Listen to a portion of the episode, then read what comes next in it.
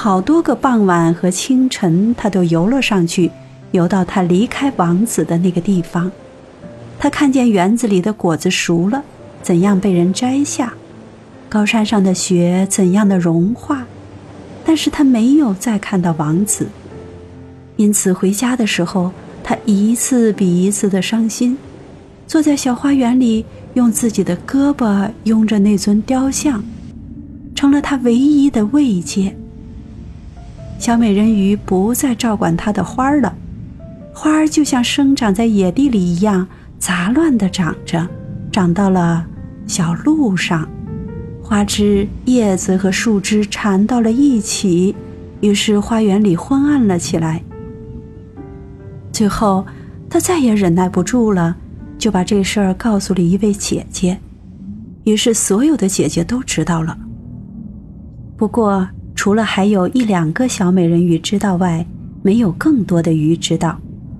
这些人鱼除了自己最亲近的朋友之外，对别的朋友是不多说的。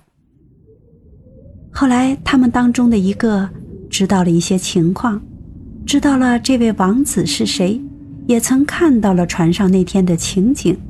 他知道他是什么地方来的，他的国土在什么地方。走走，小妹妹，其他的公主说道：“他们彼此把胳膊搭在另一个公主的肩上，排成一长串，游到王子宫殿所在的地方。”浮出了水面。这座宫殿是用浅黄色发光的石头铸成的，有高高的大理石台阶。最底下一级一直伸到海里。宏伟的镀金圆顶矗立在宫顶之上，整个宫殿的四周全是柱子，柱子中间立着大理石像，看上去栩栩如生。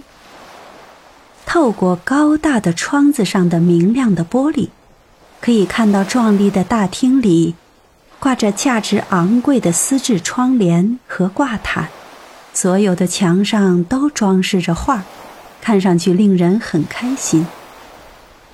在那间最大的厅里，安置了一座喷泉，水柱高高的喷起，一直喷到了半球形的玻璃顶。阳光透过这玻璃半球屋顶，照射到了水上，照在生长在池里的花草上。这一下子，他知道他住在哪里了。好多个夜晚和清晨，他都来到这里的水面上。他游得十分的靠近海岸，比其他赶游的姐姐还要近一些。是的，他一直游进那宏伟的大理石阳台下面的一条小小的。人工渠里，阳台在水面投上一个长长的影子。他坐在那里看着那位年轻王子，而王子还以为在这明朗的月光下，只有他独自一人呢。